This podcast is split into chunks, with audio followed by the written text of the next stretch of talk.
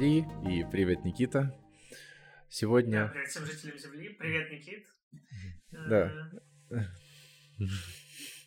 Сегодня мы продолжаем наш а, цикл выпусков, посвященных книге «Тайные заговоры» Люка Болтански по следам расследований. И в этом выпуске мы поговорим более подробно о самом детективном жанре, его истории, специфике и о детективах как профессионалах, детективе как профессии. Будем брать, следуя за болтански, французскую специфику и британскую, и, собственно, сравнивать их между собой, как в общем, одно на другое накладывается. Будет такой а, микс а, литературоведения с социологией. Мне а, показалось это весьма любопытным таким методологическим ходом, как, как для социолога брать а, художественные произведения как модель для того, чтобы описать общество в определенный период времени. Ну да, тут, в принципе, вообще Болтанский идет э, в излюбленной для себя манере, потому что, например, та же книга «Дух капитализма», которую мы где-то там разбирали годик назад, э, ссылка, если что, встает, э, там он делал примерно такое же, только, наверное, все же в чуть меньшей степени, когда он во второй, в третьей главе брал просто блок литературы, посвященный Э, менеджерам и каким-то основным практикам, которым стоит обучиться менеджерам, чтобы стать эффективными. В общем, такая литература из разряда инфо-цыганской своего времени э, о том, как менеджерам ориентироваться в мире и строить его.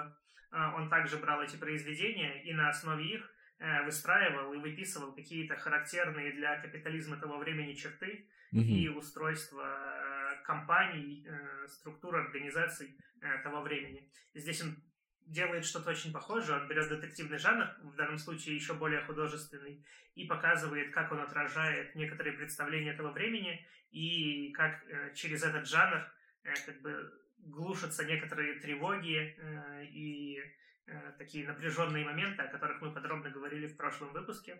Вот, если что, наверное, чтобы понять этот выпуск, будет лучше если вы посмотрите и предыдущий, хотя мы постараемся сделать его, насколько возможно, независимым. Да. Ты говорил про, про сравнение, да, но мне тоже пришло в голову. Правда, вот новый дух капитализма все-таки более методологически строгий и выверен, потому что там а, он прямо использовал контент, контент-анализ. То есть, когда ты считаешь определенные слова, количество их употребления, а, они выстраиваются в какую-то а, в какую-то концептуальную структуру, то есть это, это, они между собой как-то связаны, и он уже понимает по тенденции, что к чему ведет, то есть таким образом он как бы и вычислил, что э, это новый дух капитализма все-таки, а, а не какой-то предыдущий, просто потому что да, начали встречаться в тексте. Графики, да. Там... Да-да-да, таблицы. Там даже были цифры, которые показывают что-то. Больше, больше цифр, да, определяющих новый. В целом, конечно, справедливо дискурс. даже более в общих чертах, что тот труд был гораздо более наукоемкий. Э, здесь это скорее на уровне такого социологического эссе, где переплетаются именно, именно, художественные да. образы с социологическими и, ну, то есть сложно это воспринимать как прям проведенное исследование. Это скорее вот именно что набор эссе, который э, посвящен общей теме и даже общность этой темы, она тоже на каком-то этапе прочтения книги становится да. под сомнение, потому что э, тем поднято настолько много, что держать их всех э, в единых каких-то рамках э, с каждой главой все сложнее и сложнее. Да, ну и сам Болтанский признается, что ни одну из тем он, в общем, в итоге не довел до нормального логического конца. И типа, живите с этим, мол. Но, с другой стороны, может кто-то вдохновится и решит продолжить эту работу, хотя э, таких, мне кажется, э, уникальных людей не так много. Ну что, я, наверное, все-таки переоденусь, потому что довольно жарко в этом сидеть. Так что... Ну все, в общем, это много времени не заняло. Поехали, поехали к, к основному тексту. В общем, Начать, наверное, с того бы хотелось, э, с описания вообще, ну, из повторения, наверное, немножко предыдущего, то, то о чем мы говорили, что а, чем характерен, в принципе, детективный жанр и на, на чем он строится, на каких а, таких концептуальных основаниях. И прежде всего детектив — это всегда испытание реальности, в которой живут персонажи, живут герои. И те, кто его читают, этот детектив, они переживают вместе с героями эти испытания, тем самым как бы сопереживая и перенося эти переживания и тревоги да, о том мире, в котором они живут, а, из литературы как бы к себе и обратно туда, когда, момент, когда происходит момент э, раскрытия преступления, сшивания реальности и возвращения этого спокойствия по поводу э, окружающего мира. И сам вот этот вот, сама эта линия напряжения, она, она сохраняется э, благодаря столкновению э, следователя и преступника, ну или детектива там и преступника. Э, детектив появляется в тот момент, когда следователь уже как бы не справляется, ну, то есть представитель а, официальной власти, там, полиции, и он наполняет э, как бы атмосферу своим как бы таким, э, сказать, ну, нестандартностью, что ли. А, то есть благодаря тому, что он немного как бы нетипичный, выходящий за пределы э, классического следователя, он может может справиться с вот этими разрывами реальности. И в этом, в этом смысле он как бы выступает в роли такого проповедника этой вот устойчивой реальности, а, а ну и тем самым и служит, и служит государству на, на, в, деле, в деле его сшивания. Вот. Но это, это больше, конечно, про, про английский детектив. Во французском романе а, преступление, напротив, оно не выступает аномалией, оно является проявлением вот этой реальной реальности, где все люди знают, что все лгут, что все подвержены страстям, и э, при этом успешно довольно игнорируют этот факт.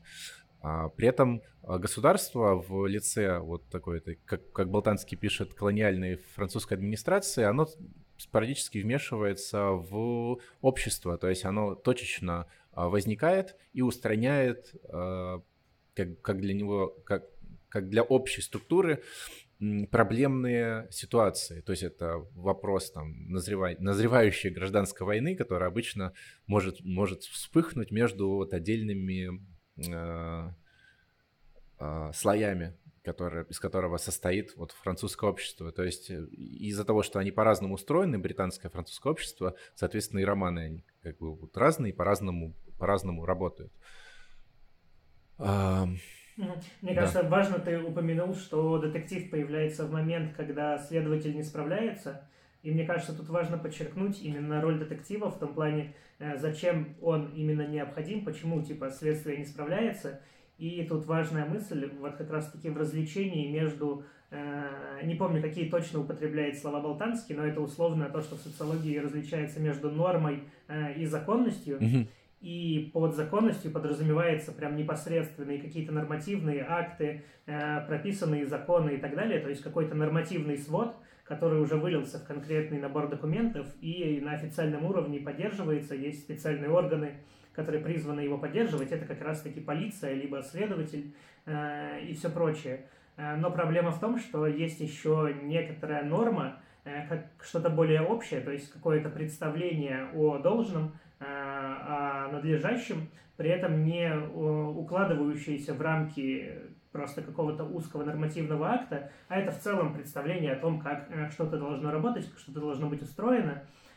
И государство отвечает в том числе за соблюдение этой нормы, но, как мы описывали в прошлом выпуске, с развитием там, свободы слова, журналистики, печати, э, там, парламентских дебатов и прочего, ну, в общем, публичности какой-то и обсуждений, государство теряет какие-то монопольные инструменты на то, чтобы просто диктовать сверху свое представление о реальности, и вынуждена взаимодействовать как бы с людьми, которые стали более свободны, и поэтому инструменты должны быть тоньше, и оно не имеет возможности и как бы права э, просто прийти и навязать свою реальность, э, за исключением каких-то чрезвычайных э, ситуаций, когда нужно прям применять насилие. Поэтому, э, чтобы закрывать вот эту вот, в том числе функцию восстановления не просто законности, как может следователь, а в целом нормы более общей, вот эта как бы функция, она кладется на плечи детектива, И именно поэтому в детективных романах очень часто сам детектив может не, иногда обходить некоторые прям э, законы и действовать не совсем надлежащим образом. И, например, будучи он полицейским, его бы давно уволили, потому что он часто вмешивается в личную жизнь, э, часто его методы не совсем этичны, э, он иногда может э, как бы не открывать что-то публичности, то, что сделает обычное следствие, mm-hmm. например, когда выяснит какую-то подноготную, какой-то заговор э, среди чиновников или что-то такое, при этом, когда он сталкивается с тайнами обычных частных лиц, он легко может Э, сделать это публичным, э, раскрыть. В общем, очень часто он действует не э, этичным образом и не образом Даже таким, незаконно. следует прям букве закона, но зато, и мы все верим, и как бы государство на него эту функцию кладет, он восстанавливает более общую, более ну, обширную ну, какую-то норму. Да, дух, тот самый дух закона. То есть в этом случае как раз-таки разница между следователем или полицейским и детективом в том, что следователь он не всегда даже задумывается именно о норме mm-hmm. и о букве закона, он всегда а, озабочен именно самой законностью, тогда как детектив преследует более широкую цель, иногда забивая на первую. Да, на самом деле это прям очень... Мне, мне очень понравилось это, вот это развлечение, и что э, Волтанский уделяет внимание тому, как это устроено, как это работает, потому что это довольно а, значимый и э, универсальный универсальный парадокс, э, заложенный в, каждой, в основе каждого государства. То есть есть, с одной стороны, попытка организовать общество, внедрив какое-то количество правил, а, которые бы регулировали отношения между людьми. Но э, мир слишком сложен, люди слишком сложны, типа гораздо более сложны, чем те правила, которыми можно описать их поведение. Поэтому всегда остается зазор между, ну вот, вот именно в, в тонкостях. И вот эм, в Соединенных Штатах, например, вот есть вот это деление на там этих э, гражданских и государственных юристов, ну, точнее, на гражданских и частных юристов, вот так. И гражданские юристы, они, они как бы несут, э, они, они как эти, как их называется, э, они следуют своему долгу, они следуют идеалу, потому что им платят мало, а, а они, ну, это, это не особо статусная привилегированная позиция, но зато они а, понимают, что они служат как бы институтом государства, что они а, в интересах там демократии, республики поддерживают вот эту вот вот эту систему. Потом они становятся конституционными судьями, кто там хорошо карьеру делает. А с другой стороны, есть частные юристы, которые при хорошем раскладе попадают в крупные банки, в страховые компании, а, в фонды, и они защищают вот эти фонды, тоже исполняя свои юридические обязанности. И когда сталкиваются вот эти два класса юристов между собой, они пытаются как раз на вот этих вот тонкостях, где вот закон, он как бы непонятно, он в норму уходит или в законность. И вот, вот эта размытая линия а, борьбы между вот, а, вот этими сторонами, она, она постоянно вот происходит. Но это вот как в нашем мире, вот как, как сейчас, как в, реаль... в этой реальности происходит. В детективном романе это более э, грубо, наверное, так, потому что все-таки скучно, да, сидеть, разбирать эти нюансы, подробности в, в тысячах страниц каких-то документов, которые прописывают там и имеют очень большое значение в, в каком падеже и в какой, с какой запятой, где э, что прописано.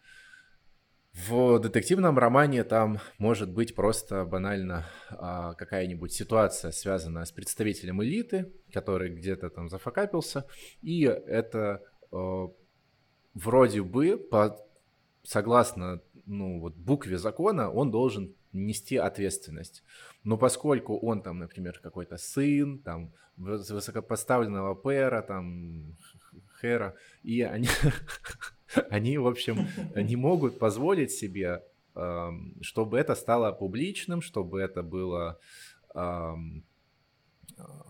оглашено, потому что это начнет, это подорвет доверие к, к системе, подорвет доверие государству, да, и да. таким образом нужен детектив, который бы разобрался с этим вопросом полюбовно, условно так. И вот этот, вот этот момент перехода, он он не может, а, как бы государство не может существовать без него, без вот этой, без вот этой возможности лавировать. Иначе, э, иначе остаются только очень грубые и жесткие инструменты, вроде вот полицейской меры, о, о которой мы в прошлый раз э, тоже немного говорили. То есть, э, если вдруг начинается какая-то жесть, то есть надо кого-нибудь там, какую-то группу поймать или какого-то конкретного человека, то принимаются полицейские меры, то есть действия государства, направленные против определенной группы лиц, там, целого сообщества по какому-то признаку, там, по территориальному признаку, по профессиональному, религиозному, этническому, там, как угодно. И эта мера... Да, да. просто даже какой-то отдельный район города, типа геттоизированный э, и так далее, его как бы население – Еще важно подчеркнуть, что тут на детективе лежит как бы такая очень благородная миссия э, защитить как бы государство, э, точнее помочь государству пройти какие-то испытания, связанные с буквой закона, нечто, нечто таким высоким воодушевленным, да. не таким тривиальным, как просто законы. Тогда как в реальности детектив редко имел отношение к чему-то подобному, часто наоборот представители этой профессии обвиняли в том, что ну, это просто какие-то не совсем хорошие люди, лезущие в частную жизнь, и задания, как правило, у них были не связаны с тем, чтобы выследить группу э, анархистов из соседнего государства, которые при, прилетело к тебе подрывать устои твоего общества. Это чаще были дела о том, чтобы узнать, не изменяет ли муж своей жене, да, да. Э, вытащить какое-то грязное белье, э, найти компромат и так далее. То есть, на самом деле, разница между детектив, э, детективом в художественной литературе ну и дальше во всем остальном медиа, и детективом в реальности, по крайней мере, того времени, это э, чуть ли не противоположные с точки зрения этики и морали персонажа. Да, ну вот, э, чтобы как бы не, не обесценивать труд а, Болтански, можно сказать, что, ну, то есть это не, не, идея не в том, чтобы показать реально э, работу детектива, вот как она есть, а на примере работы детектива в художественном произведении показать, как устроено как устроены социальные механизмы, как устроены институты, как э, происходят а, на, на примере поломок. Ну, то есть вот в прагматической социологии в основе как раз вот э, и в социологии испытаний, то есть вот акторно-сетевая теория, она же, как, она же и социология испытаний, она же и социология инноваций.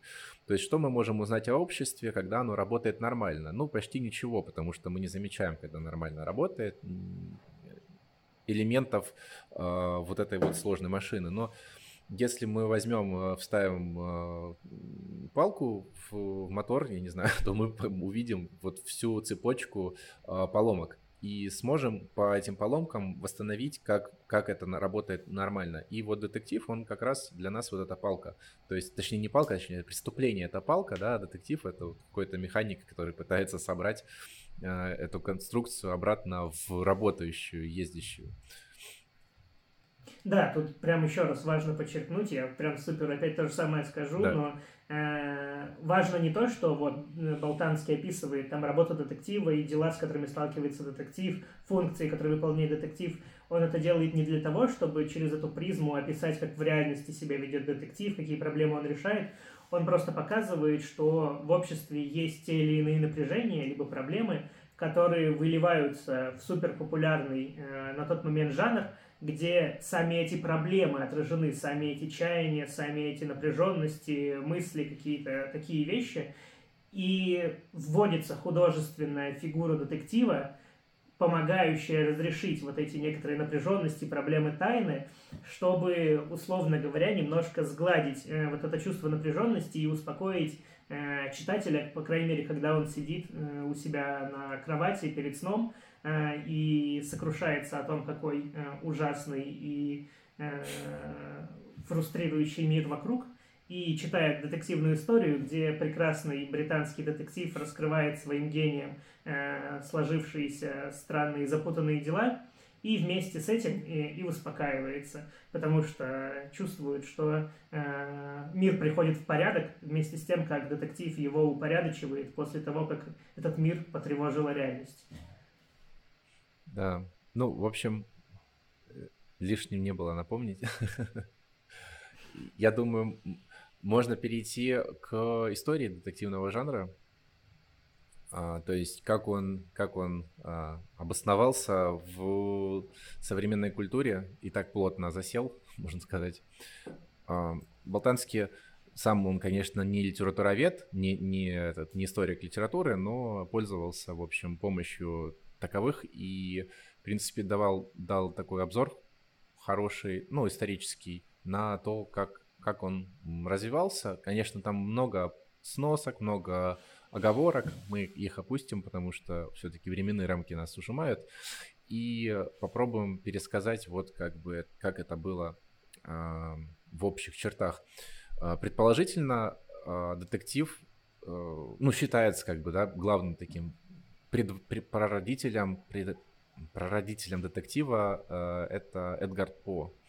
И э, вообще то есть детективный жанр развивался изначально из э, социальных романов, э, фильетонов 19 века. То есть это такие как короткого формата, выпускаемые в периодических журналах романы.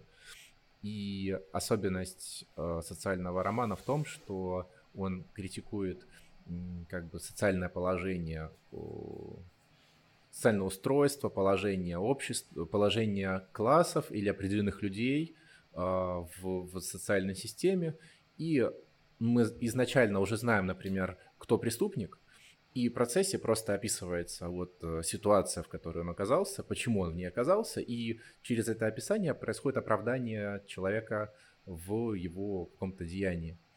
Вот, это в где-то вот начало 19 века, и как раз э, этот же период характеризуется появлением, на самом деле, социологии как дисциплины и ее популяризации.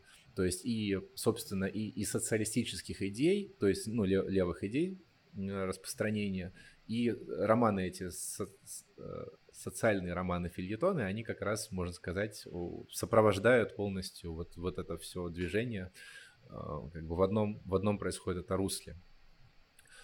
А дальше происходит ну, как бы не, не все люди все-таки а, как бы активисты по жизни и вообще заточены под, под, под, под то, что постоянно критиковать мир. А, хочется какого-нибудь дешевого развлечения и э, как бы следуя потребностям рынка, потребностям э, аудитории, а, происходит смещение от критического романа Филитона в сторону деполитизированного романа, криминального романа. И в качестве а, примера а, Болтанский приводит а, парижские тайны Эжена Сю. Эжен Сю — это а, автор, короче, который писал еще в, на, в середине 19 века, 842-843, и он очень насыщенно, так сочно описывал а, быт низов общества, а, вместе с моральным осуждением этого всего строя и э, при этом не, не, не, не избегая сочувствия жертвам. А дальше уже э, там происходит э, как бы это постоянное слизывание, скатывание друг у друга. Э, люди переписывают, пытаются увидеть что-то, что хорошо продается, и уже там под своим соусом это продают. И выходит у Поля Февра Феваля, на поле Феваля выходят лонд, лондонские тайны. То есть были вот у Жена Сю эти парижские тайны, у, у поля э, Феваля выходят лондонские тайны. И уже там стало еще меньше политики, и уже такой больше колорита и эффектности. А, и, и уже секретарь этого же чувака, то есть поля Феваля, это Эмиль э, Габорио, он выпускает э, произведение «Мсье Лекок», а, он был вдохновлен, ну, это уже более знакомое что-то, я думаю, для нашего уха, месье Лекок. А, даже какой-то, помню, какой-то сериал выходил на этот счет. А, он вдохновился типажом Видока. Видок — это тоже довольно популярное французское произведение. Оно именуется как будто бы...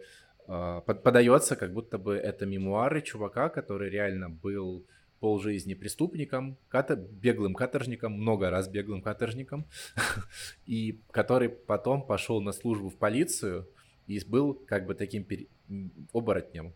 То есть его везде преступники продолжали принимать за своего, даже если они его не знали лично, то они видели по его повадкам, по его как бы этому габитусу, если сказать, да, по, по бурдевски, они его принимали за своего. И он хитрыми уловками в итоге сдавал их так, чтобы его самого не вычислили, что это именно он сдал. И он стал супер успешным каким-то там типа детективом, который просто засадил там пол пол преступного мира в Париже, и, по сути, чуть ли не его заслуга а, в том, что очень сильно декрими... декриминализировался город.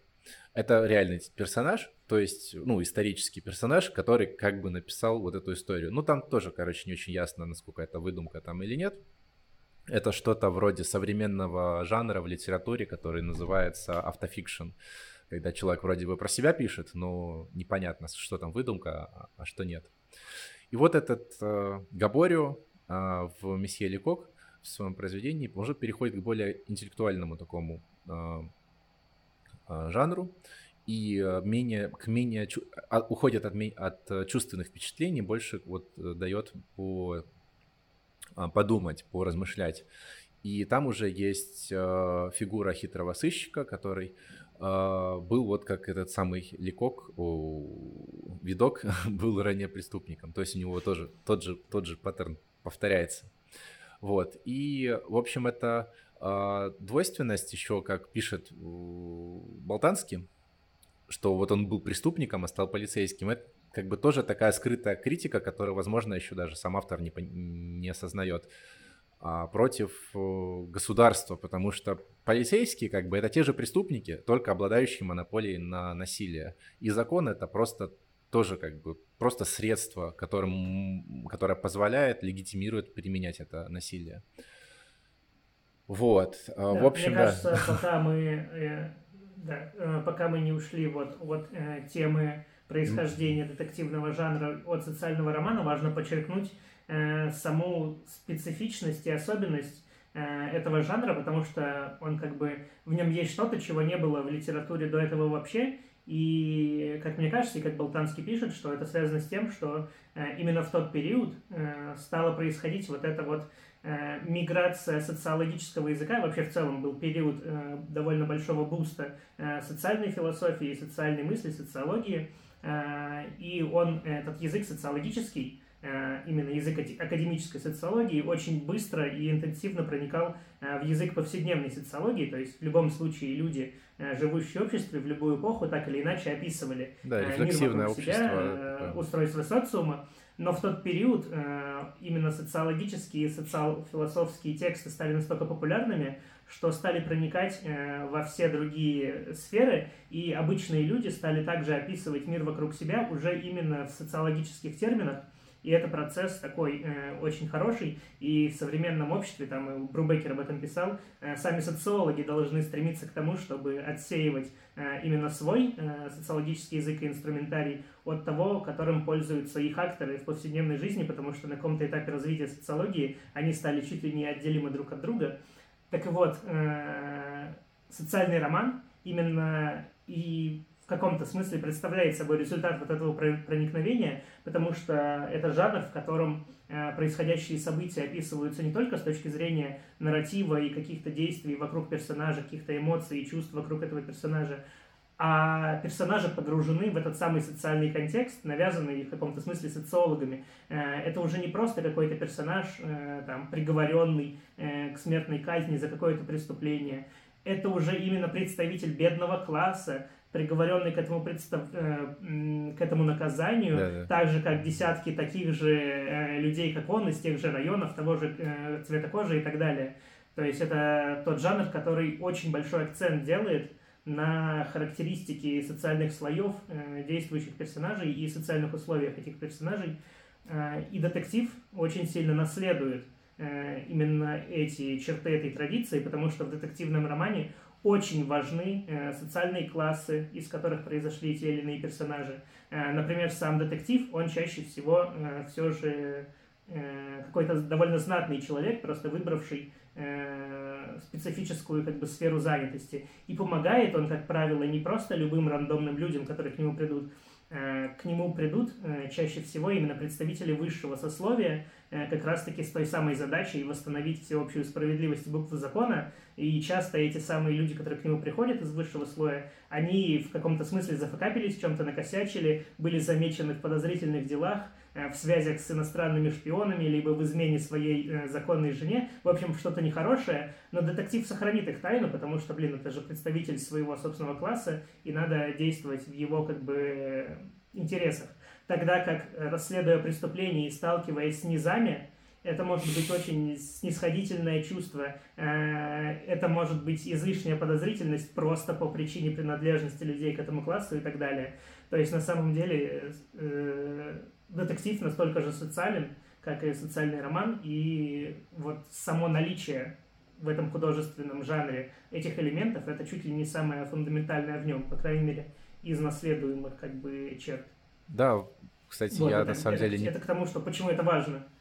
Еще, еще очень важно, а, потому что пришла вот кошечка Туча погладиться.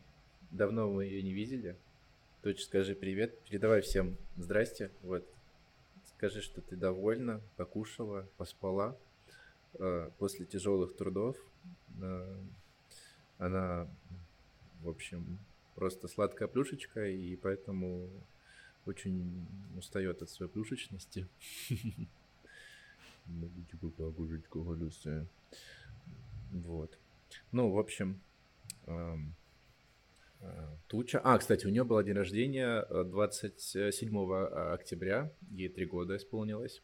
Уже взрослая кошечка солидная. Да. Я ей на день рождения э, вот э, дерево кошачье подарил. Двух с половиной метровое сделал своими руками. Она довольна, на нем вот только что спала а пришла вот проведать, все ли со мной в порядке, не умер ли я. Вот, пойдет, наверное, дальше спать. Все, спасибо. Кушать. Пойдем дальше записываться. Самая важная часть нашего выпуска. Да, да, да. То, ради чего мы, в принципе, здесь все собрались. И теперь уже самая малозначимая часть выпуска а, продолжим, в общем. А, да, ты говорил про то, что а, социальный роман, в принципе, очень даже немалой доли наследуется детективом. И вот в, в моем пересказе истории эволюции и ну, развития да, детективного жанра как раз вот я уже в принципе вплотную подобрался к Конан Дойлю. Наверное, уже все ждут наконец-то, когда же уже будет сказано про этого проклятого Шерлока Холмса. Мы крутимся уже вокруг да около. И, и, вот, и вот до него дошли. Ну, как бы это а, то, на что опирался, собственно, Болтанский, это а, описывая британский, собственно, детектив и такая короткая справка, что Конан Дойл писал с 1891 года по 1927. А просто уйму текстов написал, я даже не выписывал просто какое количество там э, романов, э, книг, экранизаций, а, сколько, в общем, он наследил и, и во время, и после э, своей жизни. Да, и это только да. Шерлоком Холмсом, как бы. Да, и он потом попал во Францию, и там тоже очень быстро набрал популярность. Возникло просто миллион прототипов, а, протопопов. Они не очень были, они не очень были э, популярны. Ну, как бы они были популярны в той мере, в какой может быть популярен э, прототип. То есть, потому что зачем читать что-то похожее, если есть уже Шерлок Холмс. И со временем... Да, обычно, кстати, да. популярность обретали те, те персонажи, которые все же э, впитывали в себя что-то местное да. и новое и привносили в жанр. Так, например, во Франции стал популярен Мигре э, Симеона, который Жорж э, ну, для местных, да. по крайней mm-hmm. мере, может быть, даже и затмил Шерлока, но при этом э, настолько нельзя сказать, что это тот же самый персонаж, это максимально э, другой персонаж, при этом все основные черты детективного жанра сохраняются. Но, э, Хотя, да. конечно, французский детектив, и мы об этом поговорим, э, супер сильно отличается от э, британского. Справедливости ради, насколько я знаю, сам, сама, сами произведения по этому э, Жоржа Семенона в игре, они не, не, не настолько ошеломительно популярны, в принципе, были, как Шерлок Холмс. Это э, такая локальная больше французская история, то во Франции он тоже как бы не был настолько популярен, как внутри Британии был популярен Шерлок Холмс. Но как бы вот э, Болтанский выбрал именно его, потому что э, этот персонаж отлично характеризует время, эпоху и саму Францию того времени. А выпущено, выпускался этот роман с 1931 по 1972 год. Ну и как, как э, Болтанский пишет, что Мегре он такой становится архетипичным для всей Франции. А, о чем еще хотел бы сказать, что в этом всем, в этой всей движухе еще есть, конечно же, многим любимый, и мне тоже в том числе, нуарный жанр. Это тоже как детектив, но э, детектив, который, можно сказать, уполз в, в Соединенные Штаты, и там благодаря тоже, вот как бы об этом не писал Ботанский, но э, это я уже сам додумываю, то есть как, каждый жанр, каждый, каждый жанр, который внутри как бы страны какой-то появляется, он впитывает в себя определенную вот э, структуру того общества, да, в котором живут люди. И как будто бы очень, э, очень американский жанр нуар. Он про как бы в принципе. Ну да, но в нем все же есть прям значительное отличие от детектива в том, что э, все же в детективе, что во французском, что в английском, детектив-исследователь действуют заодно и стараются восстановить примерно одно, просто следователь с уклоном на конкретные законы, а детектив на в целом дух закона, то в нуарном жанре, как правило, Э, настолько переходит какой-то переполох, что э, сам следователь становится представителем как раз-таки чего-то, что противостоит э, духу закона, и детектив оказывается чуть ли не в положении. Это, кстати, уже не всегда детектив. Это может быть просто случайный да. э, попавший, попаданец какой-то, э, например, приезжий, да. недавно приезжий в этот город, кто-то, короче, кто, может быть, не знаком еще полностью с устройством города, где происходит действие, он туда приезжает, например, бомж с дробовиком очень в этом плане каноничен, когда бомж с дробовиком приезжает Интересный в пример, кстати, не и понимает, что, да, помимо преступников, э, здесь еще есть полицейские, но полицейские, они просто в сговоре с преступниками и скорее служат не какому-то государству, которое охраняет себя и э, поддерживает закон, а просто уже работает на преступные какие-то банды и корпорации. Поэтому детективу приходится восстанавливать какую-то справедливость и какую-то упорядоченность в условиях, когда ему противостоят даже официальные лица. Да, ну вот ты правильно э, описываешь, что действительно это такой мир, где все прогнило, где все порочно, непостоянно, хаотично. И, в общем, э, это как будто бы вот э, тоже такой вот образ США вот 20-х годов, Типа, знаешь, вот как бы такой хаос, где государство, оно по, по, ну, постольку поскольку, и в основном все решают как бы вот какие-то местные, какие-то сообщества, банды и прочее.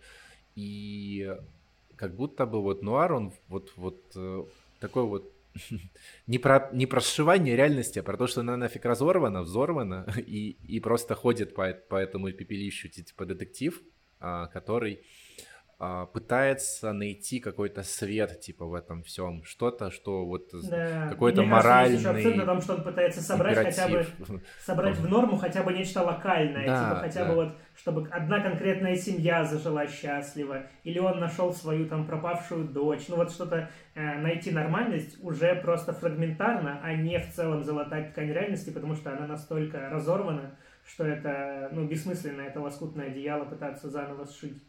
Да, и вот э, Болтанский пишет, что этот жанр уже ну, начал развиваться, ну, нуарный жанр, в 30-х, 40-х годах вот прошлого века. И во Франции особенно начал набирать популярность после вот 68-х, э, да, как там мы говорили в одном из наших выпусков, 68-е, а, 1968 год mm-hmm. во Франции, который знаменит своими майскими протестами, хотя это не только майские протесты, это целая эпоха. У нас есть выпуск об этом, куда-нибудь там заходите, добавим, да, а, вот, и, а, и после этих событий а, жанр нуара тоже становится популярным и во Франции. Вот, и до сих пор довольно популярен, можно взглянуть, там полно комиксов на этот жанр, на, на этот счет выпущено, те же Хранители, там Бэтмен, не знаю, что там еще в голову приходит. Син-Сити, ну, город грехов. Да, город грехов, mm. да, прям очень такой. Бомж дробовиков. да, да, кстати, знаешь, к моему стыду я его не смотрел. Ну, надо бы, надо бы наверстать, может быть, сегодня даже вечером посмотрю. вот, ну, а, как бы я не любил нуарный жанр, о нем Болтанский не писал, поэтому мы как бы идем, как бы мы, мы идем дальше а, и попробуем найти найти отличия еще от других. Да, там, помогите Даше найти отличия детектива от, от прочих жанров. А уже, уже от э, социального романа, да, мы э, его от, от, отщипнули, уже от нуарного отщипнули. А еще в период э, в 19 века был популярен очень плутовской роман. А в нем а, один из хрестоматийных примеров, который дает э, Болтанский, называется а, «Оптимизм», написанный Вольтером. И тоже не точно, написан ли он Вольтером или нет. Вроде бы, судя по стилистике и вообще как бы там все, все ниточки расследования ведут к тому, что это написал Вольтер. Но просто это, э, почему это под такой как бы загадкой стоит, потому что а, там разгорелся ужасный скандал насчет этого произведения, там э, хотели э, там сжигать, убивать этого автора, этого произведения, что оно порочит церковь, оно порочит общество, оно всех типа выставляет э, э, идиотами, э, какими-то тщеславными, э, патологически патологически зависимыми от каких-то пороков своих, от сексуальных желаний, от еды, там, прочих вещей. А, и в этом плутовском жанре там не работает эффект поломки. Там как бы все случается вот само по себе. Там как-то вот события меняются таким калейдоскопом, и, и в этом тоже есть свой кайф. То есть читаешь, и все происходит случайно, знаешь, как будто в этом нет никакого смысла. И то, что в жизни как бы нет никакого смысла, и оно все вот какой-то такой вот просто а, какой-то психоделический трип, ну вот, по крайней мере, вот в этом произведении Вольтера «Оптимизм», я советую почитать, довольно прикольное, на самом деле, произведение того времени. А, а, оно прям, там он прошелся просто по, по всем основательно, там и по, по монархам, по, по церкви, по э, военным, э, торговцам, э, путешественникам. Ну, короче, там все-все оказались под, под этим. В детективе не так. То есть детектив, конечно же, там не случайность. Там все очень строго.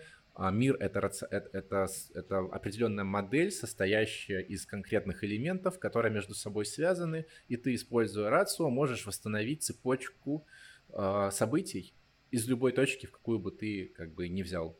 Ну, то есть это метод дедукции. Попозже будем чуть-чуть об этом ну говорить. Ну да, поэтому и работает как раз-таки нарушение, потому что если у тебя выпадает какой-то элемент из структуры, который ты до этого мог хорошо описать, а хорошее описание и наличие смысла в данном случае определяется как э, наличие некоторого действующего актора, которому можно приписать э, некоторую интенциональность, ну то есть что-то произошло, и мы можем сказать, что это произошло, потому что есть такие-то, такие-то представители таких-то групп, и у них были, например, такие-то интересы, поэтому они в рамках э, этих интересов совершили те или иные действия, которые описывают произошедшее событие. И когда у нас выпадает этот элемент, мы не понимаем, почему это произошло, потому что как это могло произойти, потому что кто, кому могло это быть э, интересно, либо кто мог быть в этом задействован, и происходит вот это нарушение некоторого цел, целого и описуемого э, фрагмента, и мы в ступоре. И именно детектив как бы в детективном жанре восстанавливает эту причинно-следственную как бы, цепочку и находит этих самых действующих лиц и пытается выяснить их интересы. И когда он это делает, как раз-таки происходит вот этот вот момент схлопывания, когда все ахуют в едином понимании того, что на самом деле произошло. Э, вот. Э, помимо сравнения с плутовским жанром, почти в этом же аспекте еще стоит подчеркнуть сравнение просто в сравнении просто с там какой-нибудь жанром фантастики. Фэнтези, фантастика, э, да. Потому что, да, э, всегда, э, ну, в принципе, здесь это дубль немножко мысли, но важно mm-hmm. подчеркнуть еще в этом аспекте, что э, всегда объяснение э, вот это, например, этого нарушения, или вообще объяснение всего, что приходится объяснять как бы в процессе решения загадки детективом, оно всегда сводится к чему-то, что можно обозвать, э, ну, таким научно-рациональным mm-hmm. объяснением. То есть, вообще, в целом, помимо, в тот период, помимо развития как бы социологии, статистики, э, еще и даже более, наверное, активно развивается естественная наука. Это период больших довольно-таки продвижений и э, таких рывков вперед, поэтому это сюда очень хорошо проникает. И как раз-таки связующим звеном вместо естественно, естественно, научного прогресса и социологического выступает статистика. И, короче, вот это вот все движение такого сайентистского толка, оно тоже проникает в детективный жанр. И детектив, и это особенно видно на Шерлоке Холмсе, он, в принципе, выступает своего рода ученым, да. э, который хорошо знает химию, э, знает законы физики, э, многие свои знания, которые обычно, на которые забивает обычный человек – он систематизирует, у него все разложено по полочкам, там, э, если он описывает 100 видов табака, то это именно, науч, естественно, научное описание, то есть это именно выделение в какие-то группы, э, нахождение общих черт, черт и различных черт и так далее. И детектив всегда старается объяснить что-то именно рациональным путем, и классический пример из самого Шерлока это, например, серия, ну, точнее, э, роман про собаку Баскервилли, угу. когда все э, действующие лица стараются и склонны э, описать все сверхъестественным образом, что это некоторый призрак, некоторый монстр на болоте и так далее. Э, в конечном счете детектив обнаруживает, что это ну, просто некоторая э, махинация, манипуляция, Когнитивное искажение, деле, да. Ну, нету никакого, да, ни, никакого монстра нет. И это всегда. То есть, если вы читаете что-то и в конечном итоге оказывается, что во всем были замешаны просто инопланетяне, как это могло бы быть, э, не знаю, в «Докторе кто», то угу. перед вами не э, детективный жанр, а в лучшем случае, например, какая-то его деконструкция. Да, и тут, знаешь, такой прям очень этот вишенка на торте просто это то, что детектив ему в принципе удается эту, эту всю фигню собрать в кучу, выстроить в, в определенный в определенный нарратив причинно-следственных э, связей, то, что он непоколебим в своей вере в прочность и простоту главной реальности. То есть это вот как раз тот, тот тоже вот э, сциентистский такой взгляд на мир, когда ты уверен в том, что мир э, расколдовывается, что он в принципе не обладает сверхъестественными свойствами, что все можно объяснить рационально, используя действующие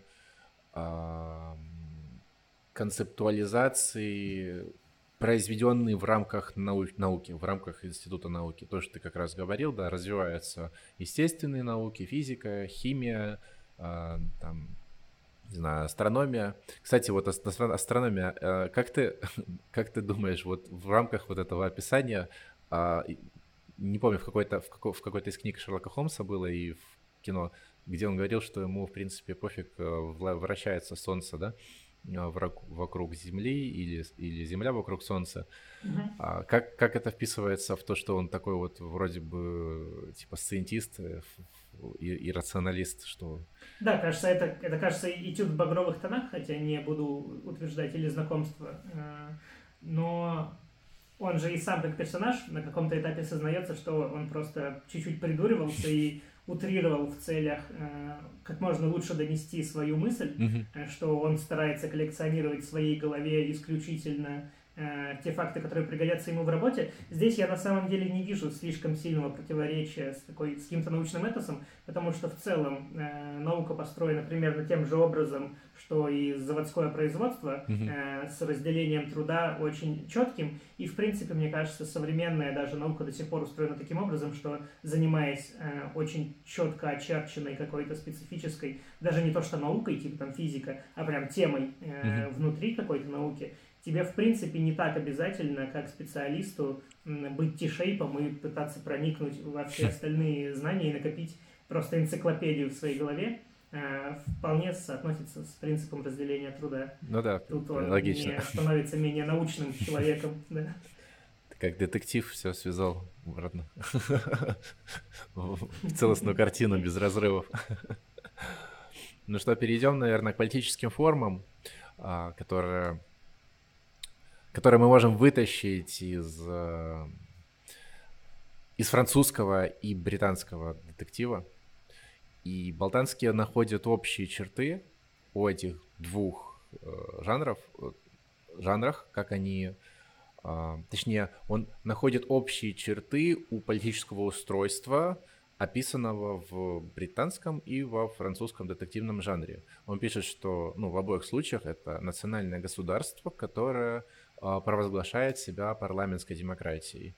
А при этом оно сталкивается с усилением влияния капитализма, потому что это как раз эпоха вот такого бурного его развития, накопления, накопления капитала, и с возрастающим э, социальным неравенством. То есть это вот то, что мы там говорили, да, про социальную критику, развитие а, всех побочных а, продуктов интеллектуальных, вроде там того же социализма или там романов, социальных романов. Но и а, а, государство классом тоже относится по-разному в этих рассказах. Оно а, э, э, эти оба режима э, реакционные, националистические и сексистские. Это как бы универсально для, для того времени было. Том, что еще? Что английское общество, оно сочетает в себе либерализм и аристократию. Это такой капитализм, который находится в противоречивых отношениях, у них все, сложно, да, с государством, и противопоставляет, и, и, и капитализм противопоставляет, значит, государству гражданское общество с прессой. Что это значит? То есть а, для того, чтобы сдерживать а, самого себя и господствующий класс, появляется дополнительный такой, ну, то есть социальный институт, как гражданское общество. Мы об этом поговорим чуть попозже, подроб, подробнее чуть попозже, потому что сейчас как в общих чертах. Вот. А французское общество, мне кажется, вообще э, болтанский э, совсем, совсем этот э, в грязь втаптывает и довольно а, прикольно, потому что он сам француз, поэтому как бы, он особенно э, рьяно критикует то, что, по крайней мере, тогда было. Ну, то есть он говорит, что да, это было в, в, во французском детективном жанре, но одновременно а, он не говорит о том, что это, этого не было в, в, в обществе того времени. И как он описывает, что это антилиберальное, а, анти, антилиберальное общество, которое работает которое работает без работающего парламентаризма. То есть оно а, состоит из множества элементов, называемых а, средами французского общества. И из этих сред а, проявляется администрация. Это еще одна такая же среда, как и все остальные, но она обладает монополией на насилие и периодически совершает рейды на другие среды. Вот. И единственным таким островком стабильности выступают а, компетентные функционеры, как вот этот вот э, детектив Мегре. Вот. Теперь уже более подробно идем к, к самому описанию английского государства в детективном романе. Переходим уже к английскому государству, наконец-то, в детективном романе. Мы по большей части, конечно же, описывая детектива, говорили про конкретно английского детектива, потому что у него все-таки есть а, своя определенная специфика. Авторы этих произведений, ну, в частности, Конан Дойль, они выстраивают последовательную такую консервативную вселенную, а, отдавая предпочтение вот а, сильному государству, которое не, обремен... не обременено демократией. А сама поствикторианская армия, о, армия, Англия, я уже заговариваюсь, аристократичная, в общем, капиталистическая, либеральная, да, как я уже сказал, и э, оно знаешь, как этот э, воспитатель в детском саду, оно очерчивает э, песочницу, типа, где дети могут играть, а все, кто выползает за песочницу, оно их репрессирует. А если народ слишком строптивый, то э, как бы его, э, значит, воспитывают э, под угрозой, если, если вдруг есть угроза вот гармонии вот этого всего строя. Ну, как бы вот такая общая, общая патерналистская такая модель общества, она закладывается конкретно вот в английский детективный жанр. И в чем суть, собственно, заключается самого этого аристократизма, о котором мы тут уже много говорим, в том, что английское государство, оно а, как, как правовое, оно все-таки правовое, да, его легитимность выстроена на о компромиссе между короной и парламентом. А парламент сам по себе состоит из потомков аристократии. И как раз вот э, именно это поэтому и называется аристократизм. То есть аристократия находится в паритете да, с, с короной, с монархией, с монархом. И на них, на аристократов, возложена а, задача защищать это правовое государство и укреплять капитал. Как бы тоже такой нюанс. И укреплять капитал. То есть внутренние связи между аристократией, буржуазией, там, олигархическими этими элементами, как пишет Болтанский, не рассматриваются как проблематичные. То есть то, что это один и тот же человек все может быть, это ок. Ну, то есть сейчас, конечно же, это назвали бы коррупцией, mm-hmm. там, а, олигархией, еще чем-то, но тогда в этом романе, по крайней мере, в Шерлоке Холмсе это норма. И в этом, в этом вот э, в этом устройстве находится место и для гражданского общества. Мы как бы думаем, откуда оно бы могло бы взяться вообще, и нафиг оно взялось, с, какой стати вообще, зачем вам самим себя как бы это ограничивать. И так, так, уж, э, так уж сложилось, что а, административные меры, они а, так или иначе должны применяться а, даже как бы к, к аристократам, как бы друг, друг к другу, чтобы можно было регулировать отношения между собой, потому что они одновременно и капиталисты. Но делать это скрыто будет, будет ущербным, то есть для всего общества. Нужно это делать публично. То есть действия государства, они должны быть открытыми и, следовательно, придаваться максимальной огласке. Для этого нужна пресса. И вот этот зазор между частным и общественным, между э, частным и общим, на, в этом зазоре возникает э, гражданское общество. То есть то, что может мониторить и следить за тем, как государство применяет свой, свою монополию на насилие. И таким образом либерализм, он как бы противопоставляет себя левиафану государства и выдвигает как бы вперед гражданское общество. А так, чтобы этот Левиафан не поглотил всех людей. То есть, э, еще раз, да, гражданское общество, оно возникло как, как необходимость защититься самим и аристократам, как бы от других аристократов, от самих себя, и, и как бы в целом общество от э, государства, потому что государство без э, этого ограничителя, оно превращается в такого монстра, который в итоге всех поглощает, и тот же капитал не может дальше э, развиваться, и а, правовые нормы а, начинают а, деградировать, ну и в общем общество приходит в упадок. Вот, и а, особенно проблематичным в этом смысле становится положение элиты при наличии этого самого гражданского общества, потому что поскольку они же э, выступают проводниками многих, многих важных общественных институтов, то их частная жизнь э, постоянно находится на пересечении с публичной. И какие-то частные разговоры очень часто влияют на то, чтобы они получили какое-то преимущество или преференции в э, делах общественных. А, поэтому у них вот это разграничение очень такое плавающее. Для того, чтобы как-то спасаться от этого, не каждому конкретно, да, а как обществу. То есть была выработана как бы такая э, этика, этика аристократа, которую называет э, Болтанский сверхя.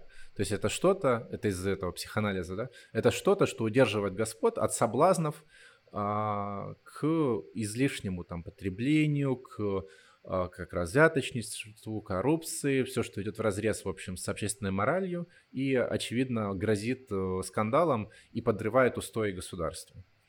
Но это в идеале, как бы. Ну, это, это вот в самом, конечно, детективном жанре. Там же как бы аристократ — это всегда благородный человек, который обладает безупречной моралью, безупречным воспитанием, и у него, соответственно, есть все рычаги а, власти. То есть он как бы при этом, при, при всех соблазнах, да, да он умеет... важно подчеркнул, да. важно подчеркнул в очередной раз, что речь идет именно о представлении мироустройства в рамках э, детективного жанра. Э, он в данном случае не просто описывает типа британское общество, потому что оно э, ясно, понятно было гораздо сложнее. Э, в целом он примерно на этом же этапе переходит к описанию э, самой социальной структуры э, британского общества. И она в данном случае тоже в каком-то смысле даже карикатурна, то есть она представляет собой скорее такую как раз таки повседневную социологию э, просто жителей, которые бы, может быть, в тот период так бы себя примерно описали. И вся социальная структура у него, грубо говоря, делится на два этажа. Э, верхний этаж это где находятся вот эти самые э, представители знатных родов, вот эта самая аристократия. Э, там есть, конечно, свои нюансы, что аристократия делится как бы на два типа. В первом э, те самые подлинные аристократы, то есть в каком-то там поколении э, носящие ту или иную фамилию, которую знают э, все люди, которые должны знать э, эти фамилии. Вот. А второе, это то, что он называет новориши, э, это те люди, которые э, так или иначе добились своего положения, оказавшись наравне с этими аристократами, но при этом которые э, возможно, первые в своем роду куда-то выбились. Э, часто подчеркивается в детективном романе, что, возможно, они сделали это э, либо не самым честным путем, либо они иностранцы, либо у них какое-то темное прошлое. То есть всячески подчеркивается, что они каким-то, какими-то кардинальными, радикально значимыми качествами отличаются от представителей подлинной аристократии. В частности, это отличие заключается в том, что подлинная аристократия она в своем поведении, в своем вообще естестве, она опирается на служение э, глобальным целям и служению э, каким-то общим тотальным структурам, типа империя, закон, государство, нация. Э, Все, что делает аристократ, он так или иначе делает в целях поддержания и на пользу этим самым Общего понятиям, да? типа нация. Э, да, и часто именно когда на своем, в своем служении этим глобальным структурам аристократ спотыкается, например, о свою собственную измену, об участии в какой-то темной сделке, о сотрудничестве с, с не самыми добропорядочными людьми, э, он и обращается к детективу, чтобы тот э, что-то сделал, что-то раскопал, чтобы э, в конечном итоге и в каком-то смысле оправдать э, этого самого представителя аристократии. Вот, тогда как в свое время, э, тогда как в свою очередь э, Нувориш, он, э, возможно, наоборот, э, и получил свое состояние путем этих самых темных сделок, да. каких-то хитростей, возможно, коррупции и чего-то подобного, или иностранной помощи э, в своих делах. Да, еще бы хотел добавить, что как раз вот еще интересно развлечение между новоришами и аристократией в том числе лежит а, в том, как они социализировались, как они произрастали. То есть, ну, вориш — это... То есть аристократ — это тот, кто прошел а, школу, такую строгую школу, это, как правило, религиозное воспитание, это усмирение плоти, это телесные наказания, это классические дисциплины. Они проводят время всегда в каких-то элитных мужских клубах а, с трубками, с виски, там, знаешь, как это а, стереотипно, что это всегда члены каких-то привилегированных mm-hmm. школ, и там, значит, всегда главенствуют добродетели дружбы, отваги, мужество, мужеложество, честь, само, самообладание. Да. Они плавают на байдарках и соревнуются на, в гребле. Да, да. А, э, как, как этот э, Цукерберг, да, с этими братьями в, в фильме про основание Фейсбука. А, да, а новориши, соответственно, это просто люди как бы из вот этого самого народа, которая благодаря изменениям в мире, э, благодаря развитию капитализма, вдруг разбогатели и как будто бы стали на один уровень с этими аристократами, хотя на самом деле они не являются даже как бы ровней и в принципе... Ну, они отличаются именно сущностно, э, но важно подчеркнуть, что при этом э, они не выставляются глупцами э, или совсем необразованными людьми, потому что это все же ну, до какой-то степени такой меритократичный ну, да. довольно проект Э, татистский, и, э, как правило, эти самые новориши, они выбиваются за счет каких-то все же своих качеств. То есть это, например, довольно сообразительные люди, люди, знающие, где прошмыгнуть и как, э, типа, навариться. Ну, то есть э, часто их ассоциируют, например, с евреями, либо угу. представителями какой-то другой э, нации. В данном случае важно, что иностранной, но не важно какой. Да. Э, поэтому им свойственна какая-то э, специфическая хитрость. Ну, то есть это не просто э, прям, ну, неправильно описывать это как быдло, угу. выбившиеся в люди. Это все же неординарные люди, но они отличаются качественно, они не такие, условно говоря, эльфы и не такие возвышенные, да, как да. Э, карикатурные э, аристократы. Да. да, ну и переходим уже к, к, к самим слугам, то есть те, кто обслуживают, в общем, жизнь, жизнь э, господ. В принципе, он делает, э, делит их на, тоже на два типа. Э, к слугам он относит э, каких-то непосредственно слуг, которые работают на представителей аристократии. Э, это могут быть разного рода гувернантки, учителя, няни. Туда же примерно относятся разного рода государственные служащие, чиновники низшего среднего уровня. Туда же относятся различные представители медицинских учреждений. В общем, такое отчасти еще и разночинство, но, в общем, э, какие-то люди, которые так или иначе связаны с тем, что их работа помогает осуществлять какие-то цели, которые перед собой ставит аристократия. Mm-hmm. То есть это непосредственно их слуги, э, какие-то люди, которые, э, в общем, помогают представителям высшего класса. И, собственно, народ, куда относится просто вся остальная чернь, куда относятся все остальные люди, которые э, описываются как э, необразованные, как довольно бестолковые. Э, свойств, им, свойственно то, что они потакают всем своим низменным желаниям, а не ограничивают себя культурой, как это делает аристократия. В данном случае еще раз подчеркну, что довольно карикатурная, в том плане, что идет описание скорее художественных э, Типажей, архетипов, да. нежели реальных э, сословий. Да. да, там крестьяне, вот, рабочие, э... садовники, трактирщики, кухарки, горничные, кучера. Это все такие классические э, персонажи, которые ну, NPC, я бы сказал даже, которые встречаются на пути. Mm-hmm. То есть там прям э, в основе лежит идея, что они э, такие заскриптованные. То есть это не, не, не то, чтобы как персонажи заскриптованные, а в принципе на самом деле это люди очень заскриптованные, то есть они очень предсказуемые, и если они нарушают закон, то это сама их природа, и тут можно просто снисходительно как бы э, к этому отнестись, конечно, не лишать наказания, но тем не менее ты понимаешь, что этот проступок, он как бы продиктован их природой. Тут два важных следствия для детектива в данном случае. С одной стороны, э, они все тоже под подозрением, э, часто чуть ли не, не первый э, не первое место, куда сразу же бросается глаз детектива. Во-первых, потому что поскольку они не ограничены вот этими всеми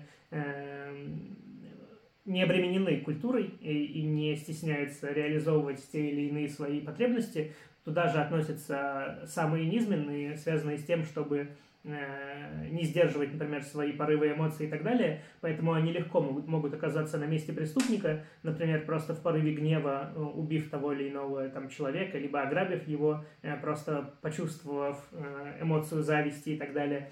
С другой стороны, для детектива они настолько предсказуемы, в том плане, что детектив, как и хороший социолог, разбирается в том, как устроены данные сословия, поэтому им, их легко предсказать, как ты сказал, они заскриптованы, поэтому детектив, даже если смотрит в их сторону, он довольно быстро делает вывод о том, причастны они либо нет к данному случаю, и, и идет дальше. Да. Ну что, погнали в, во французский детективный роман. Под, под конец расскажем поподробнее, о чем он а, и чем он отличается от, от британского. В общем, во французском детективном романе преступление, как мы уже говорили, оно, оно скорее демонстрирует реальность, которая всех окружает, ну и которую все систематически и эффективно игнорируют. Вот. И в, в этом романе особенностью, ключевой особенностью является то, что личность следователя, она как бы удваивается. Мне не очень нравится, на самом деле, это, это понятие, оно немножко путает. Что значит удваивается, куда чего. Там просто совмещаются как бы в личности детектива а, его функции как а, служителя этой администрации, как служителя государства, и с другой стороны, как представителя народа, который вышел, собственно, из э, простых людей и э, обладает вот этими одновременно полномочиями. И на этом контрасте как бы интересно да. наблюдать его внутреннюю вот эту вот борьбу, как бы сам собой, как это такое олицетворение холодной гражданской войны в одном человеке. Да, это вообще важно подчеркнуть. Э, мы уже называли имя самого архетипичного и главного детектива Франции, это Мигре. Э, и что сразу бросается в глаза, в отличие от Шерлока Холмса, это не детектив частной практики. Э, в этом плане он не такой свободный в плане ограничения, в плане обхода тех или иных законов и той или иной этики. Он непосредственно работает полицейским, Э, у него есть его начальник, который отдает ему приказы, э, дела ему назначаются, э, он как бы просто государственный работник. И при этом, ну, как бы, если в британском романе есть фигура детектива и есть фигура следователя, то во французском нету этих двух фигур отдельно, это одна и та же фигура, но при этом сами эти две фигуры художественные сохраняются, просто они населяют теперь одного человека. А, и дискуссия и борьба между ними, какие-то противоречия между ними разворачиваются уже скорее в его голове, нежели mm-hmm. просто в действии двух разных персонажей. А, и в данном случае а, еще и происходит вот это замешание с тем, что он как бы сам выходец э, из каких-то социальных слоев, и в отличие от Шерлока Холмса, это как бы не, э, не так очевидна его приверженность э, идеалам э, аристократии э, и поддержания вот этих всех э, глобальных абстрактных понятий. Тут он скорее обычный парень, как ты сказал, который э, в процессе осуществления своего долга ограничен как раз-таки законностью и он часто находится в непонятной ситуации, когда ему хочется вроде ответить э, какую-то сальную шутку э, в отношении какой-то девушки, с другой стороны, он как бы пришел расследовать убийство ее э, мужа, и поэтому он ведет внутреннюю дискуссию постоянно насчет разных этических дилемм, да, но это вот, вот как ну бы... и главная мысль, а то я уже заговариваюсь, э, сходится к тому, что э, следователь и детектив теперь населяют одного персонажа, и вся, все напряжение внутри э, его головы. Да, и вот ну, немножко более подробно про, про, про его вот это расщепление, раздвоение личности. А, вот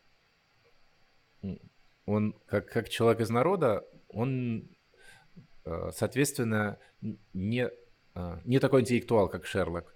И он Э, не мотивирован какими-то высшими э, нравственными законами. То есть вот этот уровень размышлений, который ты описал, вот он как раз где-то вот э, присутствует у Мегре, то есть а, отпустить условно социальную шутку или нет, вместо того, чтобы там сохранить порядок, в, сохранить, сохранить монархию и, и общество от, от наступающей катастрофы, там, знаешь. Просто во Франции, как пишет Болтанский нет высшего класса, который бы олицетворял а, высший нравственный закон, соответственно, как бы его и нет, не, не на что ориентироваться, и есть только повседневность, такая нудная, скучная повседневность с какими-то э, бытовыми дрязгами, которыми как раз Мегре и разбирается. И вот он совмещает в себе вот эту вот такую молчаливость, а, любовь вкусно покушать, попить пивка, а, значит, э, у него есть определенная доля благородства, отваги, при этом он а, как мещанин, он такой методичный, как чиновник, такой работящий, простой, любит простые ресторанчики, такой не понтуется.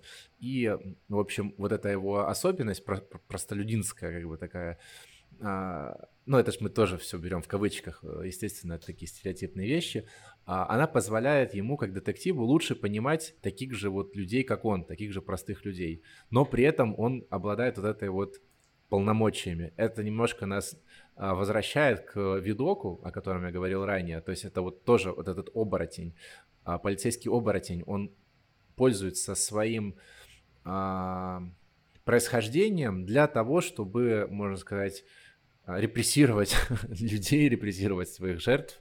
А, даже а, Болтанский даже говорил, что он такой вот с элементами садизма Мегре, то есть ему а, ему нравится как бы переходить э, вот переходить вот эту грань между состраданием своим жертвам, как бы не жертвам, да, а состраданием своим тем, кто попался в его руки, да, и, и последующего насилия, которое следует.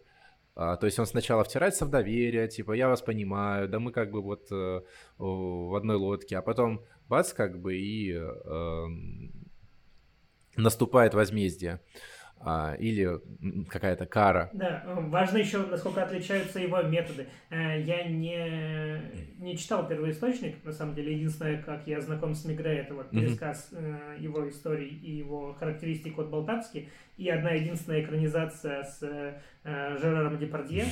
Вот, и поэтому у меня в целом Мигре это такой Жерар Депардье поздний.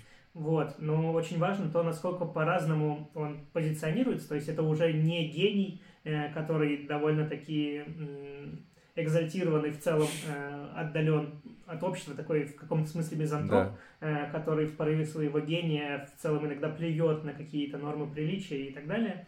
Это не ученый, который с склянками будет тебе выяснять какой-то сорт табака и со пытаться составить супер длинные логические цепочки, чтобы произвести невероятное впечатление, э, сделав вывод по твоему пиджаку, типа, в каком возрасте с тобой играл брат в прятки и сломал тебе психику. Э, он скорее позовет кого-то в ресторан. Э, в этом ресторане он нальет тебе чая, вы выпьете с ним чая, он позадает тебе вопросы, посочувствует тебе, но ты ему расскажешь когда вотрется в твое доверие, какие-то, ну, факты, которые тебя зацепят. Он сходит к своему начальнику, с ним о чем-то побеседует, э, на неделю забьет на работу, потому что дело не двигается, не знаю, посидит в кафешке, э, дальше навестит еще кого-то. В общем, на самом деле он в своей работе не использует каких-то экстраординарных методов, как Холмс. Он скорее э, общается с людьми, у него нет какой-то супер э, интеллектуальной дидактики, которая бы вывела его на какие-то выводы. Он просто долго общается с людьми, ходит к ним, иногда угрожает. То есть он иногда действительно довольно репрессивный человек, он может пригрозить. Э, есть эпизоды, я не понимаю, насколько они четко описаны, или скорее полунамеками, когда подозреваемых заводят в полицейский участок, и прям описывается, что э, подозреваемого допрашивали с пристрастием, применяя физическое насилие. То есть на самом деле Мигре в каком-то смысле в антропологическом гораздо ближе к реально э, существовавшим э, ну, да. следователям, чем Шерлок Холмс, которого не было никогда в реальности и вряд ли когда-то будет. Вот. Ну ты так уже. Не помню, к чему я веду, мне просто казалось, что эти характеристики Не, ну да, это описать, мы с разных сторон. некоторый колорит. С разных сторон подходим к описанию персонажа, это важно. И я бы еще добавил. Вот еще важно, но при этом он... Э, про функционерность его. Да, можно да, я только давай. пока не забыл? Я то, она у меня вот на языке давай, висела, давай, и давай. я уже два раза ее забыл, потому что я именно к этому вел. Э, он при этом очень чувствительный э, к тому же социуму и к его устройству. Во-первых, потому что он сам представитель э, некоторых социальных вот, сред да, и да. хорошо знает их изнутри. Во-вторых, он в целом, э, несмотря на то, что такой приземленный, и мы его описывали скорее как нормиса, он при этом все равно довольно образованный, э, довольно эрудированный человек, который все же отличается от того, кого он обычно препарирует в своей работе, хотя бы сколько-то, чтобы чуть-чуть возвыситься над ними. Э, поэтому он еще лучше их знает, чем э, знал бы в другом как бы, случае. И поэтому он хорошо прям понимает тех людей, с которыми он взаимодействует, откуда они, какие черты им как бы присущи, и пользуются этим в своей работе. И вот тот момент по поводу, э, например, сверхъестественного, он также хорошо это понимает, и он понимает, что многие люди среди его подозреваемых как раз-таки э, довольно падки mm-hmm. на то, чтобы приписывать миру сверхъестественные черты, и он иногда использует это в работе. Например, в той экранизации с э, Депардье он на каком-то этапе заставил девушку переодеться в призрака э, умершей как раз-таки женщины, чье убийство он расследует, чтобы в этом виде призрака показаться на поминках э, этой женщины, чтобы спровоцировать эмоциональную реакцию у ее родственников.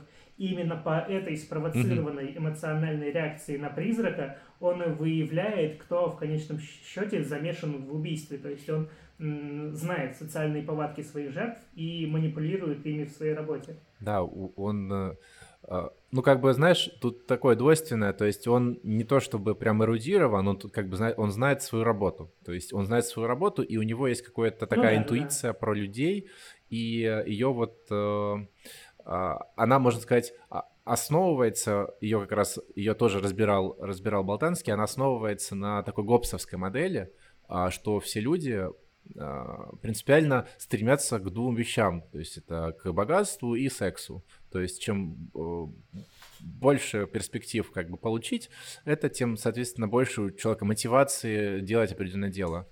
И если вдруг каким-то образом а, человеку не удается получить законным путем это, то он делает это незаконным.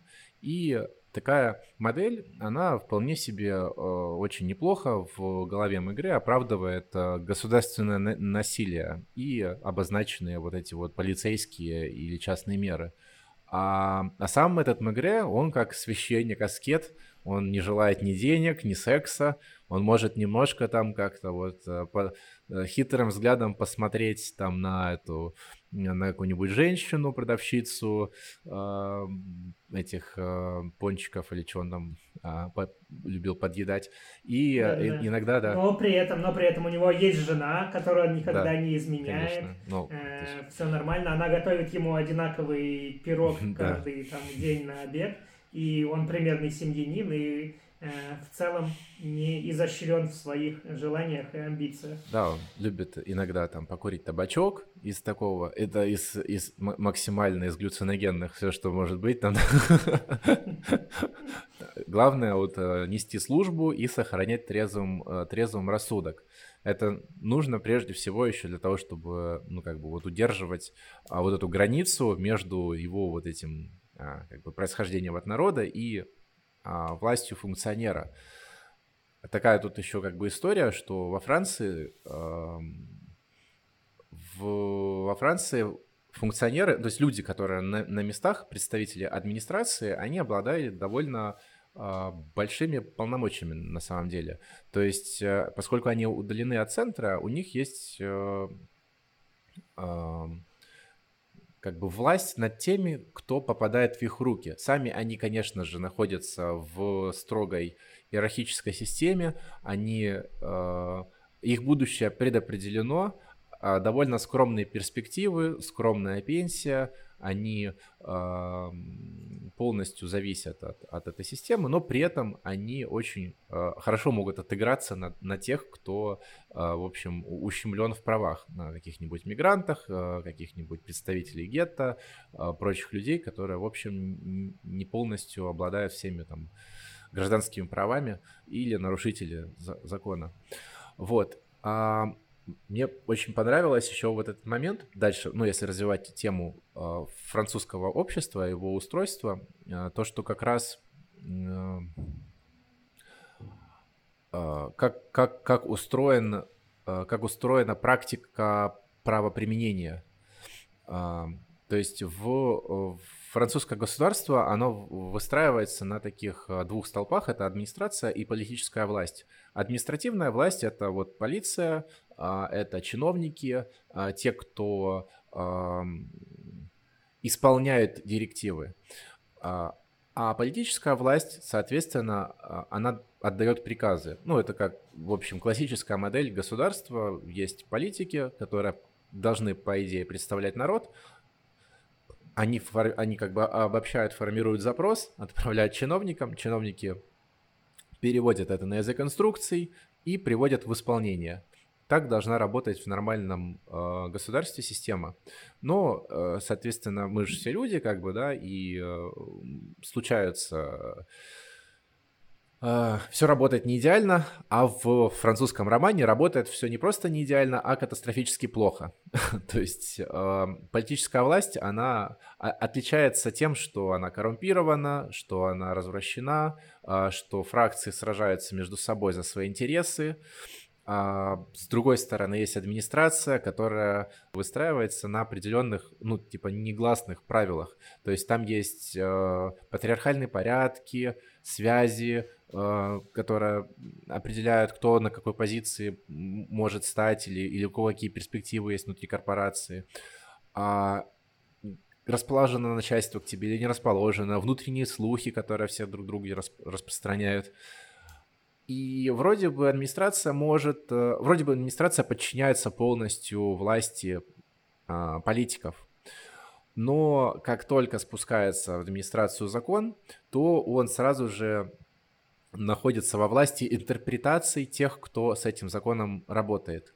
И поскольку закон, вот как мы тогда вначале говорили, разница между законностью и нормой, он достаточно гибкий, потому что он не может охватить все полностью нюансы э, реальности, то э, право на распоряжение этой реальностью, то есть на право на распоряжение интерпретациями попадает в руки этой самой администрации. И если ты как гражданин, как человек попадаешь в руки э, вот этого самого чиновника в лице полицейского или этого Мегре, то он обладает над тобой такой властью, то есть он может интерпретировать закон в ту сторону, что тебя отпустят, а может интерпретировать в ту, что тебе дадут очень неплохой срок. Вот, и вот это эм, такого рода устройство, оно, в общем, как, как пишет э, как пишет Болтанский, является таким вот авторитарным этатизмом. Э, и в этом, в этом проявляется такой полный произвол и вездесущность этой администрации. А, как уже говорилось, там патриархальная идеология, традиционализм, а, ксенофобия, оголтелый национализм. Ну, это формулировки прям вот болтанские. Он достаточно не, не стесняется в выражениях, называет это, в принципе, таким фашизоидным гапитусом. И, в принципе, вот эта э, политическая форма, вот эта близкая к вишизму, такой левый антилиберализм, он, он же по- по-настоящему был как раз вот до прихода, а, до захвата Франции нацистами, а, уже в, как бы в реальной Франции. И а, много же шуток ходят про французов, типа, что они как бы особо и не сопротивлялись, как бы, в принципе, и ок было, знаешь, как бы, потому что э, это довольно легко и органично mm-hmm. легло, а, как бы немец, немецкая идеология, она довольно органично легла на а, вот этот вот фашизоидный габитус, как, как, как пишет э, Болтанский. И мне понравилось еще вот это описание французского общества как лоскутного одеяла, где каждая среда, она э, не, непримиримо от, от, отличается, в общем, от других сред, и классовые различия при этом воспринимаются не как что-то должное, как в Британии, например. В Британии классовая структура, иерархия каждым из слоев воспринимается как то, что должно быть. Французы такие, не, не, типа, это фигня, так не годится. Но при этом у них есть вот эта клановость какая-то, то есть вот есть какая-то среда. Причем, что интересно, с французского а, среда, это милле, или как-то так вот оно читается, а оно может э, по, дву, по двумя способами переводиться. Оно переводится как вроде бы структура а, социальная какая-то, какая- какая-то вот группа людей, а с другой стороны это может переводиться как преступная среда. И в этом есть особенный такой этот цимис в том, что э, в принципе при, ну, преступность среды определяется ее выходом за пределы закона. А если закона в принципе нет, то как бы любая среда преступная, потому что она как бы определяет закон. И выходит администрация, которая смотрит, чтобы эти среды просто между собой не устроили войну. И внутри, чтобы соблюдались какие-то базовые правила, а, типа, чтобы не убивали друг друга, и была защита какая-то частной собственности. Вот, короче, Франция, в общем, для него предстает в таком очень неприглядном виде. Очень напоминает мне вот э, одну страну, да.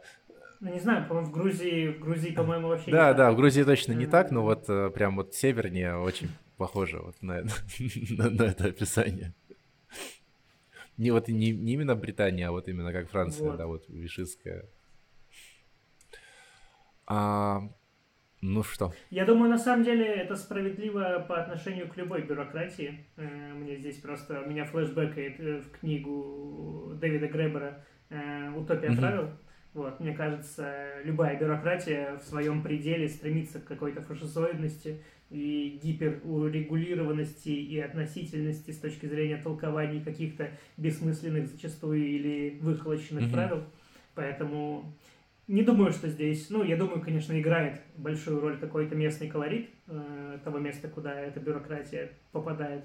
Э, но при этом бюрократия сама гораздо более фашизоидна, чем тот контекст. Не, ну и не только вот бюрократия, а именно, знаешь, что вот как мне кажется. есть какая, э, что есть эм, как бы как государство, оно воплощено в администрации, но она довольно слабая, чтобы быть тотальной. Она еще не обладает теми инструментами пропаганды и медиаресурсом, как современные государства, поэтому она просто точечно совершает рейды, как э, типа колониальная администрация.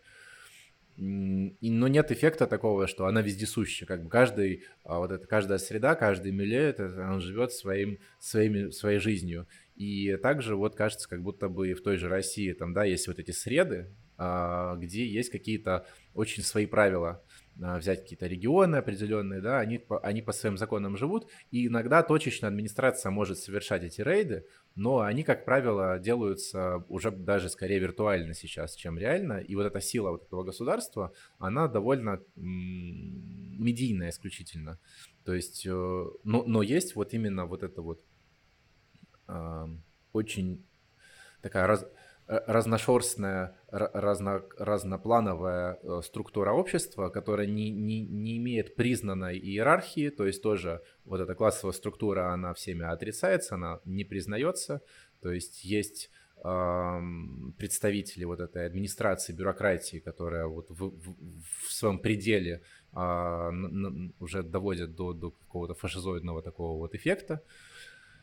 Ну и э, представители администрации, которые имеют абсолютную власть э, с неуважением, да, там, к прессе, к гражданскому обществу, э, с опорой на какое-то народное здравомыслие, э, вот, и, и традиционализм. Ну, то, что вот прям описывал Мегре про, про Францию, по-моему, очень, очень хорошо ложится на нынешние реалии. Только с элементами вот современного вот этого мощного медиаресурса и технологий по созданию альтернативных вот этих вот реальностей через телевизор. Ну да, ну, по крайней мере, если сравнивать два типа детектива и два типа карикатурных обществ, то, естественно, российская больше похожа именно на французскую модель, чем на британскую, потому что у нас вот эта вот сословная система э, и аристократия, она просто на каком-то историческом этапе э, была послана нафиг, либо сослана, либо убита. Mm-hmm. Э, от нее просто остались э, ну, ножки да, до ножки. Вот, Такая поэтому, вот послевая. естественно, гораздо более эклектичная, гораздо более эклектичное французское общество, гораздо больше да. походит на российское. И, и вот просто то, что мы, мы еще у нас когда был выпуск про по Эриху Фрому, там под прицелом было немецкое общество и того же времени, и мы тоже проводили параллели, но все-таки параллели с Францией здесь гораздо более явные, как мне кажется, чем с немецким. Там все-таки больше натянуто скорее, чем э, натянутая историческая аналогия, ну, да. и, чем и какими-то стереотипными в, переносами, потому что мы про Францию на самом деле как бы в нашей культуре мало знаем, то есть Германия в этом смысле более, более такая доминирующая в этом а, в этом отношении все-таки. Да. Вообще еще важно подчеркнуть, почему в нашем рассказе вообще присутствует Франция, все же потому что э, Люк Болтанский, французский э, социальный ученый, и для него контекст Франции безумно интересный, потому что это его местный колорит, это местные вопросы э, местного значения, которые он поднимает, при этом для него они скорее даже более важны, э, чем какие-то в целом западноевропейские да. Э, проблемы социологии.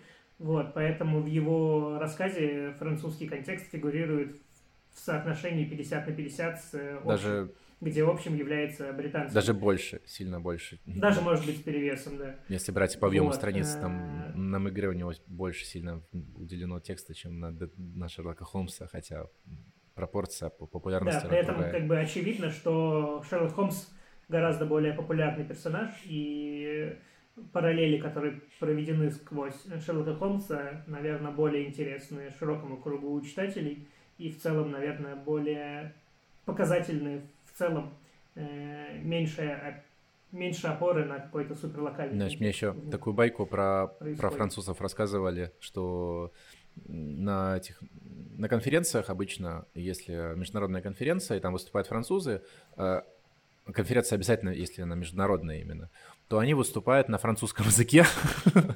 И, и вообще не волнует, что их, блядь, никто не понимает. Просто потому что она международная, а французский международный да, язык. Так, а и в целом, как будто бы как будто в целом академическая дискуссия во Франции, она чаще всего именно локальная, даже среди всемирно известных авторов.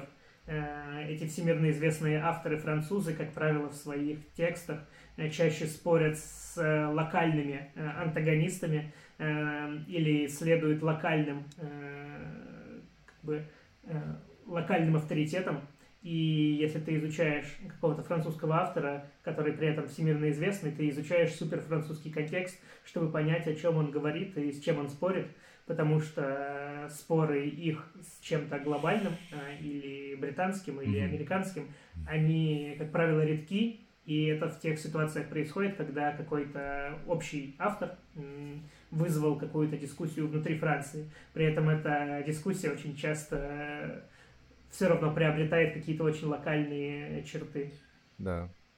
И на самом деле у меня даже есть какая-то зависть к э, локальному академическому контексту, потому что э, да, замкнутый, супер, при этом э, как будто бы супер ценит местное, местное что-то в нем, а не стремится просто за универсализацией. Ну и он экспанс... он, э, он при, при всей своей при всей своей заземленности и сосредоточенности на себе он довольно экспансионистский, потому что проект а, прагматической социологии и тот того же проекта Латура, акторно-сетевой теории, они стали очень популярными, я не, не могу судить в цифрах. Да, конечно, да? а так со всеми, конечно. ну, в смысле, постструктуралисты. Не, ну, континентальная, да, вот философия. Структуралисты, постструктуралисты конечно, она... и прочие, они, да.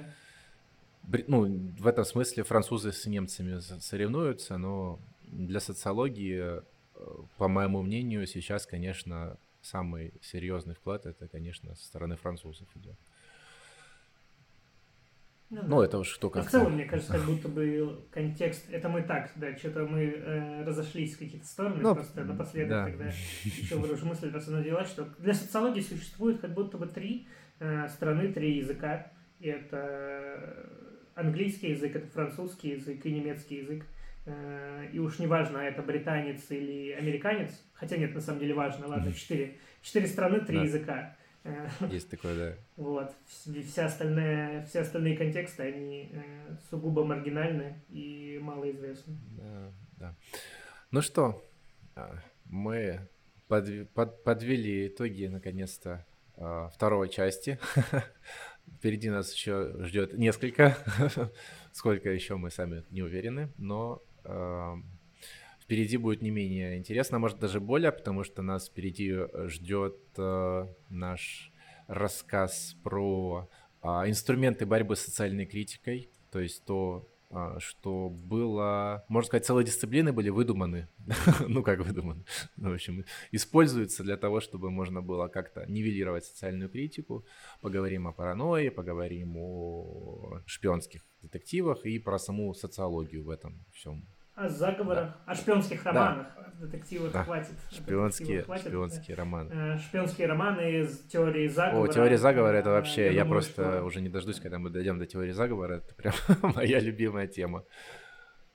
Да, да. На самом деле книга называется «Тайные заговоры», и о первом, кажется, мы уже поговорили достаточно, да. а о втором еще как будто бы даже не Да, начали. ну и хорошо, потому что мы об этом подробно поговорим в следующих выпусках. Да, и напоследок важно, э, спасибо всем, кто смотрит, спасибо, что лайкаете, что комментируете, делаете этого еще больше, и спасибо нашим патронам. Да, э, спасибо патронам. По наверное, не буду проходиться. В общем, кто патроны, тот... Тот молодец. Знает. Спасибо, что вы есть. Да, а, вы, в общем, все знаете. Спасибо а, большое. Мы рады, что а, наше сообщество по чуть-чуть э, растет. Рассказывайте своим друзьям, коллегам, родственникам про наш подкаст. Если вам нравится, что мы делаем, поддерживайте нас на Патреоне Boosty, да, на Boosty. Мы кое-что готовим для вас интересное вне в рамках уже этого цикла, а вот что-то новенькое, а вот, потом расскажем. И подписывайтесь, ставьте лайки, ставьте комментарии. Вот. Мы будем очень рады. Мы все читаем. Мы обязательно на все ответим. Когда нас соберем 2000 подписчиков, мы даже на те, которые месяца три или даже полгода назад были, на них тоже обязательно ответим. Да, и еще главное, что мы как бабушка, которая бесконечно может общаться со своим внуком, э, делаем это бесконечно. Пластырь надо резко оторвать. Но, все, спасибо вам большое. Да, э, подписывайтесь на канал. Спасибо, хорошего вам дня, хорошего вечера и хорошей Да, всем пока. Это был подкаст «Лес за деревьями». Его ведущий Никита Снегирев и Никита Гричин. Со звуком помогал Никита Кидо. Ставьте лайки, оставляйте свои отзывы и не забывайте подписаться, если еще не подписались. Ссылки в описании. До встречи в следующем подкасте.